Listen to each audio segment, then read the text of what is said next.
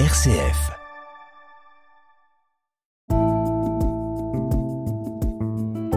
Regard chrétien sur l'actualité. Dorothée Scholz. Bonjour Richard Vaux. Bonjour Dorothée. Vous êtes diacre de l'Église orthodoxe russe en France et c'est avec vous aujourd'hui que nous allons porter notre regard chrétien sur les moments qui ont marqué l'actualité cette semaine. Et je vous propose évidemment pour commencer de revenir sur la victoire à la présidentielle d'Emmanuel Macron dimanche soir.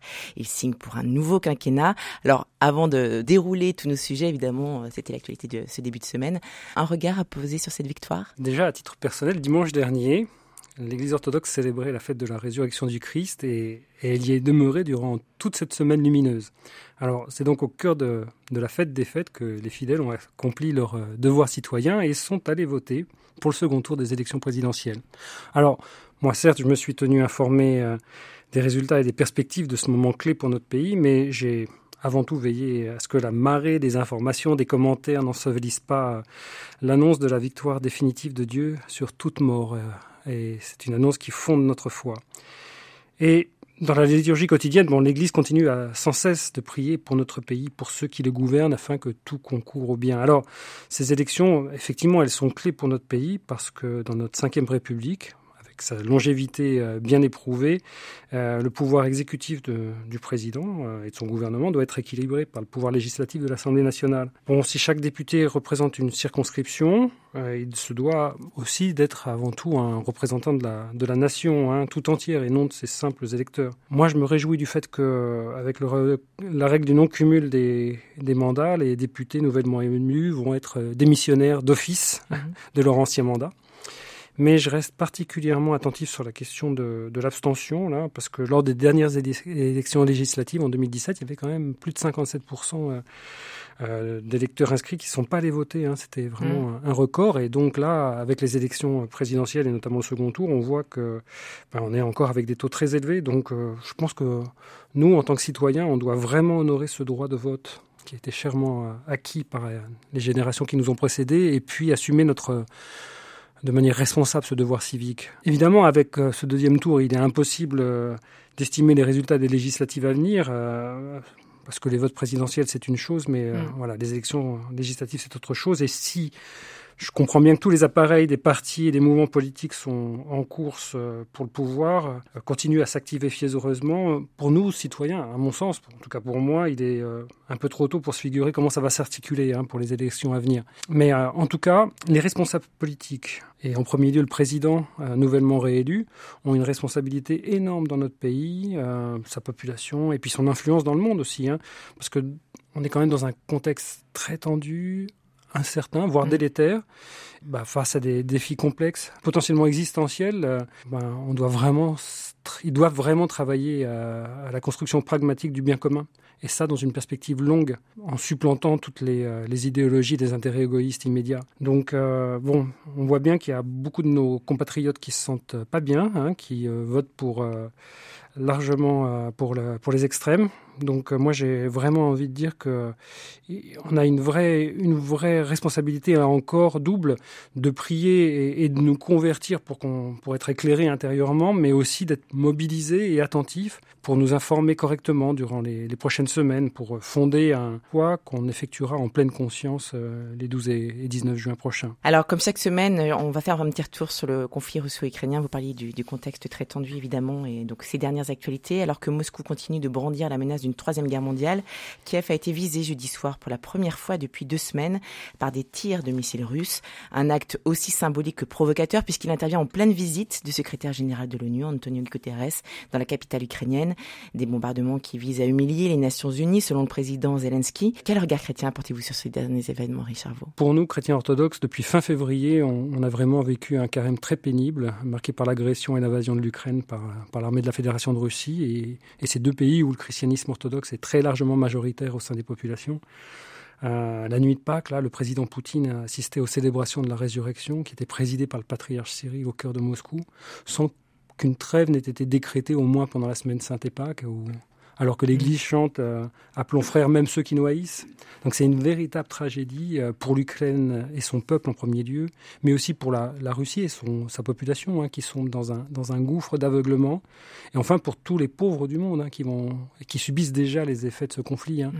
Alors effectivement, l'ONU, à juste titre, s'inquiète parce que, bah, par exemple, la destruction des sites sensibles, mines de charbon, raffineries, bah, expose les habitants ukrainiens euh, à, toutes sortes de, pollutions euh, qui mettront des années à être nettoyées et, qui vont se répercuter sur la santé de la population. Et ça alors que l'urgence, l'urgence est vraiment de remédier, de manière radicale équitable et durable aux effets du changement climatique qui s'intensifie d'année après année. Alors, bon, voilà, je, avec le, secrétaire général des Nations Unies, là, Antonio Guterres, qui, était là à Kiev, là, c'est c'est vraiment une, une, absurdité cette guerre au XXIe siècle et, il y a vraiment une nécessité de coopération sur tous les sujets, y compris les, les plus sensibles. à cette date-là, on a sur une population de moins de 40 millions d'habitants déjà près de 5,5 millions de, de, réfugiés à l'étranger, sans compter les déplacés intérieurs.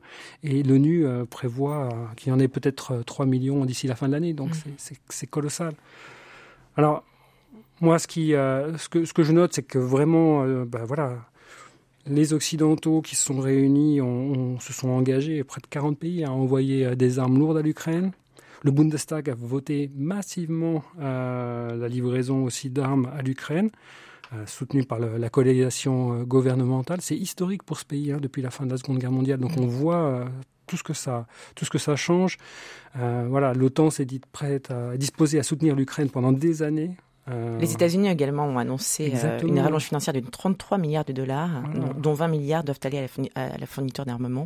Encore aujourd'hui. Et puis de l'autre côté, on a effectivement tous les, euh, les, responsables politiques russes, Vladimir Poutine, qui menacent les pays occidentaux de, de représailles fulgurantes en cas d'ingérence pour soutenir les Ukrainiens, avec des ripostes qui, qui nous font peur. Et puis le porte-parole qui dit que voilà, c'est qu'il y a une tendance à inonder l'Ukraine d'armes lourdes qui ont des, des, des effets sur la stabilité et la sécurité, le chef de la diplomatie qui est un vieux roublard euh, mmh. depuis, euh, depuis très très longtemps. Euh, bon, alors c'est ça qui est complètement paradoxal parce que Moscou agite une menace pour la stabilité et la sécurité de l'Europe, mais on croit rêver parce que c'est les propos des dirigeants du pays qui agressent. Donc c'est le monde à l'envers. On est dans une atmosphère euh, assez hystérique qui, qui, rappelle la crise des missiles de Cuba en octobre 62, où c'était vraiment le paroxysme de la guerre froide et on était au bord de la, de, la guerre nucléaire. Mais surtout, moi je trouve que c'est révélateur de, de l'isolement et de l'aveuglement du, du, système. Euh, euh, post-soviétique qui s'est pas émancipé ni même lavé de ses références de, cette Union soviétique de la, de Seconde Guerre mondiale.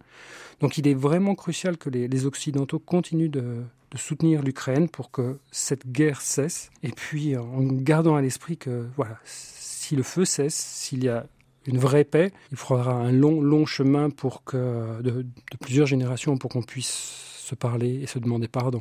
Et il est Alors je vous propose de revenir sur un chiffre qui a fait beaucoup parler en ce début de semaine. C'est ce chiffre de 44 milliards de dollars. C'est le montant qu'a dû débourser Elon Musk pour acheter Twitter. L'accord a été conclu lundi soir. L'homme le plus riche du monde, patron de Tesla, on le rappelle, met ainsi la main sur l'un des plus importants réseaux sociaux de la planète. J'espère que même mes pires détracteurs resteront sur Twitter. C'est dans ce sens que doit aller la liberté d'expression. C'est ce qu'a posté Elon Musk sur son compte, suivi par 84 millions de personnes. Alors que vous évoque ce rachat qui a fait grand bruit? En ce début de semaine, Richard Vaux Alors, je ne suis pas un spécialiste euh, ni des grandes fortunes de ce monde, euh, ni euh, des réseaux sociaux de ce type-là, même si j'utilise Twitter depuis 2017 pour des raisons professionnelles. J'y poste très rarement des tweets. J'y suivais. Des followers. J'y suivais assez régulièrement des informations ciblées publiées par voilà, des mm. acteurs principaux dans les problématiques qui concernent mon domaine d'activité.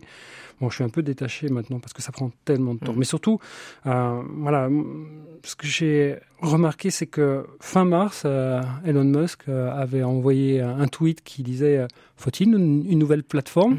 Et puis finalement, il a trouvé une autre solution. Hein, parce qu'il trouvait que la, censure du réseau social lui avait valu des déboires en bourse.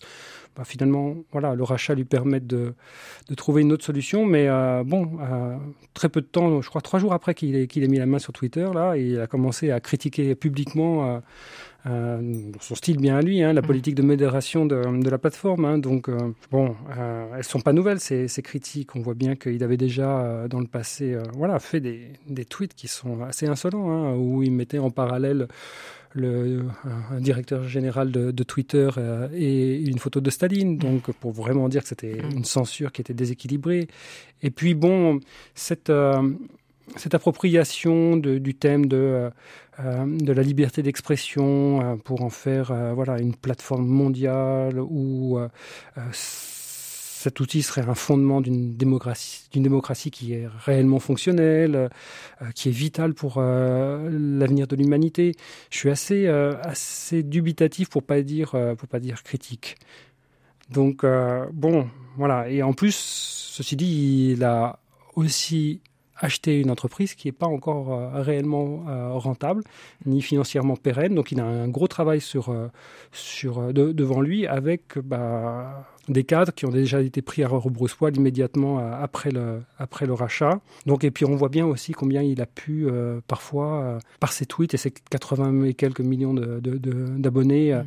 voilà, influencer des cours, des cours de la bourse mmh. notamment, ou, ou d'évaluation des valeurs des, des crypto-monnaies. Donc bon, en conclusion, moi je dirais, euh, voilà, c'est difficile de se faire une idée précise et informée quand on n'est pas un expert qualifié. Je pense qu'en tant que chrétien, nous devons être prudents et, alertés par la, capacité de toute puissance que l'un et l'autre euh, peuvent recouvrir et son dévoiement euh, qui peut advenir à chaque instant s'il n'y a pas de, de garde-fous et, euh, et, des personnes pour, les, pour alerter. Et cette toute-puissance, ben, je la mets en, parallèle avec le seul qui est tout-puissant, ce Dieu d'amour qui s'est fait esclave, qui a donné sa vie pour la vie du monde et dont on a fêté à la fois récemment la passion et la résurrection.